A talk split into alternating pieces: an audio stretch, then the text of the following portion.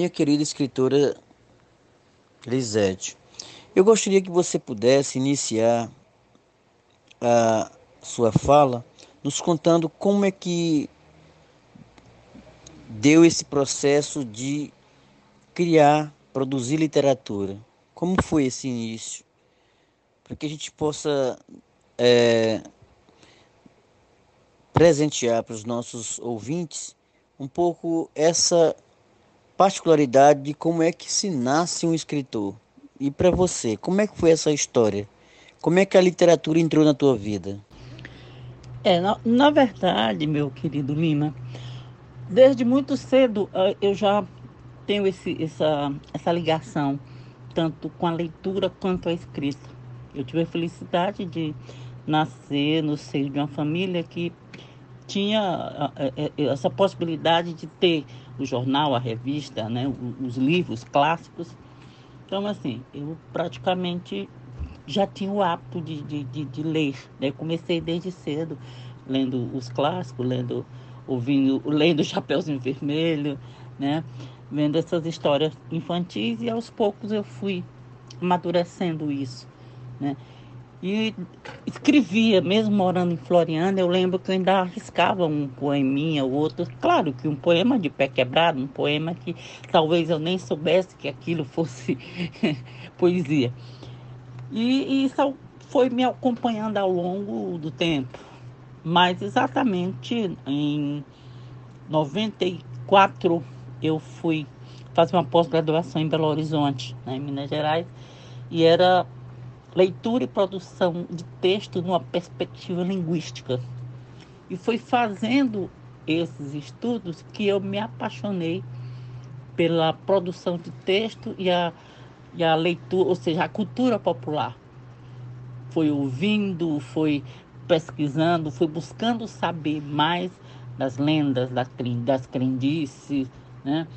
do, do linguajar, ou seja, foi convivendo com o meu povo, foi sentindo mais de perto né, a nossa cultura, que é riquíssima, foi que me despertou a me tornar realmente a escritora que hoje eu me consolo, me consolo, me reafirmo, né? Porque estou consolidada dentro de, uma plataforma onde eu já produzi livros pessoais, eu já fiz, já consegui escrever mais de 10 em coletâneas eu não, são incontáveis. Então, assim, isso já me credencia hoje a escrever com mais, com mais segurança, com mais responsabilidade, com mais compromisso, né, que antes não tinha tanto.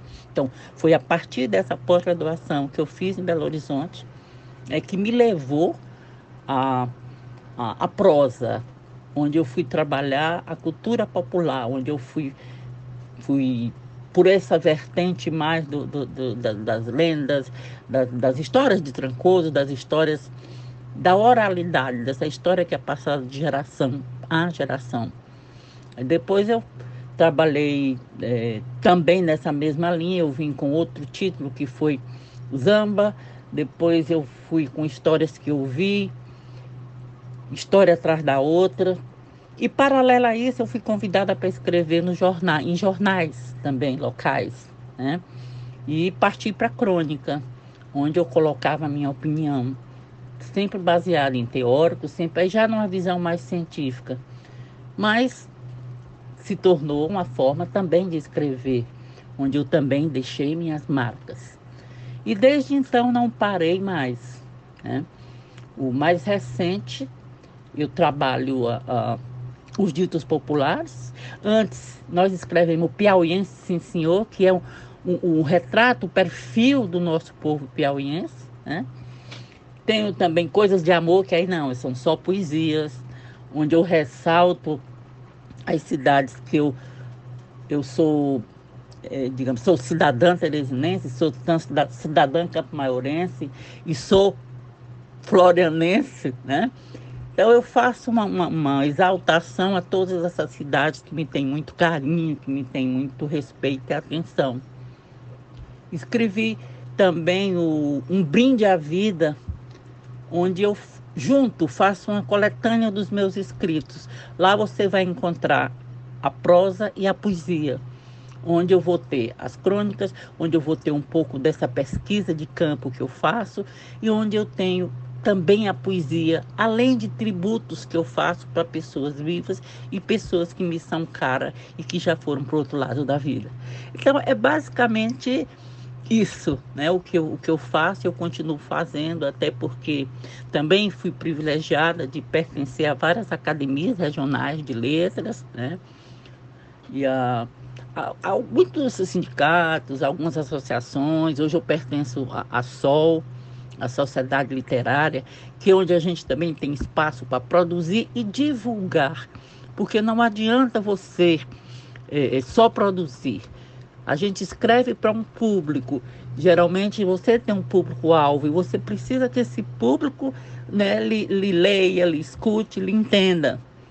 E eu hoje continuo nessa tarefa de divulgar e levar a cultura popular a todo esse rincão nosso do, de solo piauiense que a gente tanto ama e quer bem. Eu gostaria muito que você falasse da questão fundamental na sua obra. Você tocou muito na oralidade. E um dos requisitos que hoje a gente vê na literatura contemporânea é que os escritores estão muito, é, digamos assim, atrelados a essa questão da oralidade. Por exemplo, hoje nós estamos vendo uma grande manifestação da literatura indígena, que é uma literatura que tem um acervo na sua a sua criação muito enraizado na oralidade. E por mais que a gente desconheça, muitas pessoas desconheçam essa literatura dos nossos ancestrais, dos nossos dos, dos povos originários do Brasil, hoje você falou uma coisa muito interessante. A oralidade dentro da, da literatura escrita hoje como é que você é, relaciona essa literatura escrita com a oralidade da cultura popular? E qual é o objetivo do escritor hoje falar da sua cultura, falar do seu povo, da sua terra? Nós falarmos uh, na questão da oralidade. A oralidade ela é de fundamental importância para eu conseguir né, manter é, é, é, a mensagem, esse elo entre né, quem fala e, e para quem eu estou falando. E geralmente quando você vai escrever, você tem que saber para quem você vai escrever, qual, qual é o seu público-alvo, como eu vou me fazer entender. E geralmente, principalmente quando eu escrevo para um público um infanto juvenil, ou uma cultura mais popular, onde ela é mais povão, eu busco trabalhar a oralidade, sim, de forma a me fazer entender. Mesmo que esta oralidade, às vezes, possa é, é, parecer um, digamos assim, um deslize. Mas eu tenho a meu favor a questão da, da, da liberdade poética. Não que eu vá colocar palavras é, erradas ou palavras que não condizem com o texto, mas eu posso falar, colocar palavras que não sejam tão convencionais, mas que me, eu possa estar me fazendo entender né, dentro daquele público que eu destaquei, que eu privilegiei para estar me comunicando e transmitindo a, transmitindo a mensagem que eu me proponho a fazer. Entendeu? Quanto à questão da, dessa exaltação, deste amor, dessa, dessa fala que geralmente todo poeta tem e faz sobre a sua terra, é mais a questão saudosista mesmo, até esse viés que todo artista, todo poeta tem, que é essa sensibilidade mais aflorada, essa necessidade que a gente tem de agradecer, seria uma forma de gratidão, de reconhecimento, né? A, a, a essas terras. A esse... Eu, por exemplo, eu sou cidadã teresinense, sou cidadã campo-maiorense, me considero cidadã barrense e, e sou floranense. Então, a essa cidade, geralmente eu estou louvando, eu estou cantando, eu estou escrevendo e exaltando né, a beleza, a... porque a gente tem outro olhar. todo escritor ele tem um olhar mais sensível, mais apaixonado, mais eu creio até que mais aguçado, né? Mais aguçado, mais mais empolgados. Então, é em cima dessa forma, dessa literariedade que nós temos, é que nos possibilita né, a repassar este amor, essa, essa ternura que a gente tem geralmente por esse tema. Né? Ah, Lima, só você me questionou sobre a questão da, da literatura indígena. Eu te diria o seguinte, que eu acredito, eu aposto, eu gosto e eu escrevo literatura.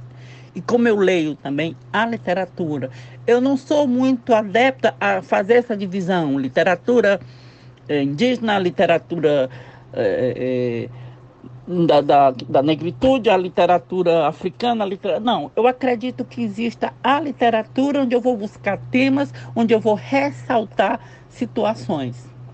E o, o índio é, são nossos ancestrais, Todos nós temos o sangue do índio, do preto, do branco. Nós somos essa mistura de raça, nós somos essa mistura de literatura, essa mistura de, de tudo.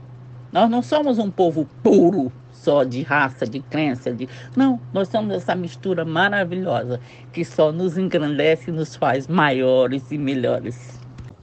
Bom, é, Lisete, vamos finalizar a nossa entrevista e eu gostaria que você pudesse é, fazer nas suas considerações finais um questionamento para os nossos ouvintes.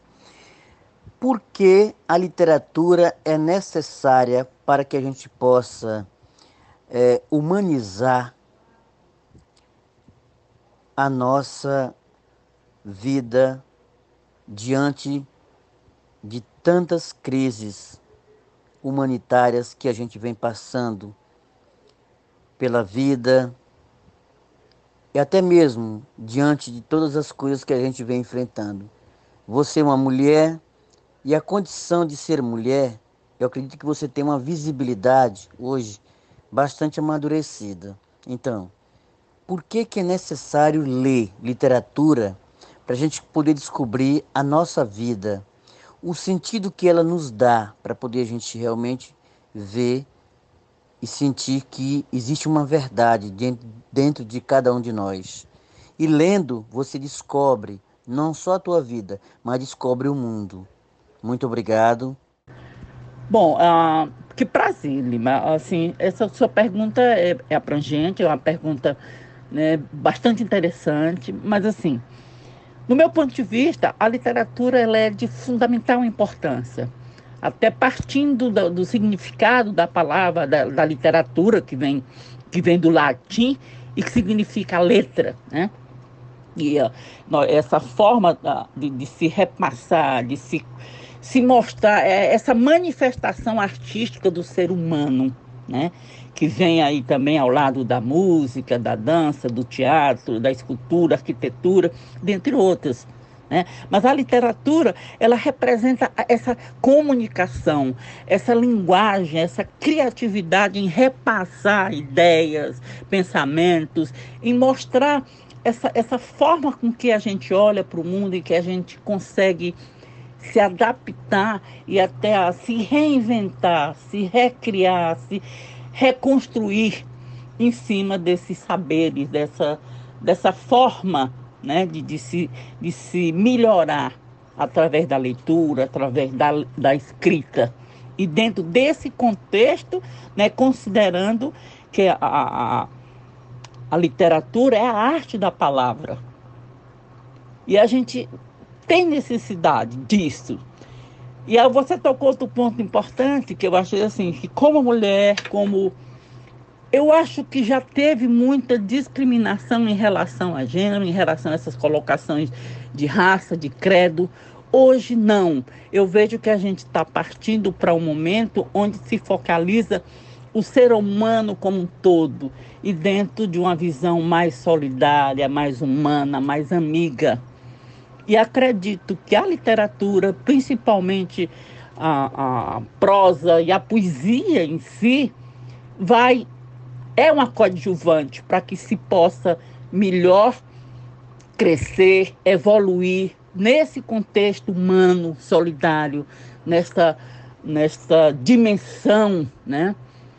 que nós vivemos e que na verdade aqui tudo é uma passagem. É uma passagem terrena, onde a gente depois vai para outra dimensão, não sei onde, mas que vamos, vamos.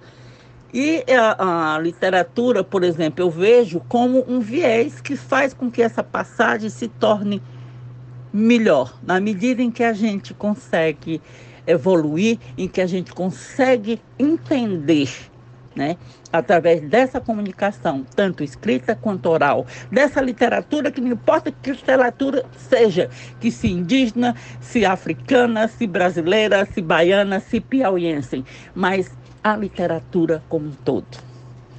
E muito obrigada, eu estou feliz e agradecida por, por essa oportunidade de falar um pouco do que eu faço e que sou tão apaixonada, que é literatura.